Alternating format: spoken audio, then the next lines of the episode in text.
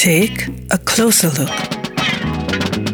Musiker, Bands und Künstler im Portrait auf 98.3 Superfly.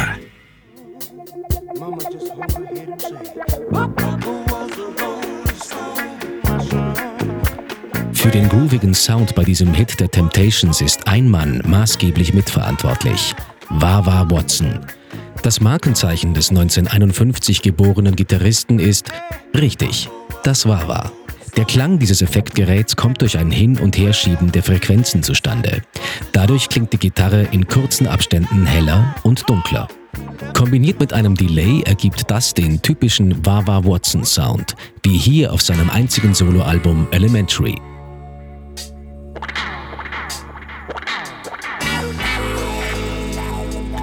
Watson kommt als 16-Jähriger zu Motown und prägt dort den Sound der Studioband The Funk Brothers wesentlich mit. Wichtig für seine Karriere ist aber auch Produzent Norman Whitfield, der ihn für praktisch jedes von ihm betreute Album bucht. Watson arbeitet dadurch mit enorm vielen Musikern zusammen, darunter die Jackson 5, die Supremes oder Marvin Gaye, mit dem er das Album Let's Get It On aufnimmt.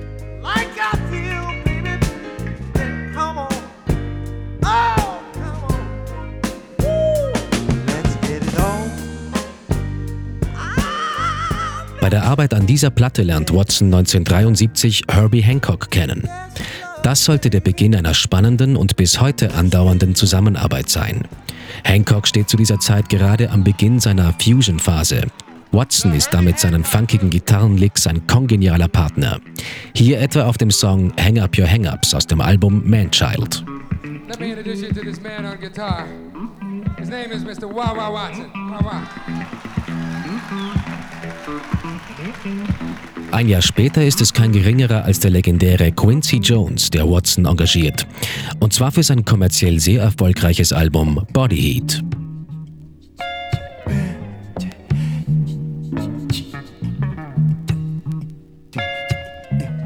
Bis heute bleibt Watson ein gefragter Studiomusiker und inzwischen ist er auf über 100 Millionen verkauften Alben zu hören. Er hat mit seinem Stil zahlreiche Gitarristen inspiriert, auch abseits von Jazz und Soul. Erwähnt sei da zum Beispiel Tom Morello von Rage Against the Machine, der das Wawa zu neuen Höhenflügen geführt hat. Aber das beste Stück im Namen trägt nur einer. Wawa Watson. Aus der Superfly-Redaktion Johannes Romberg. 98.3 Superfly.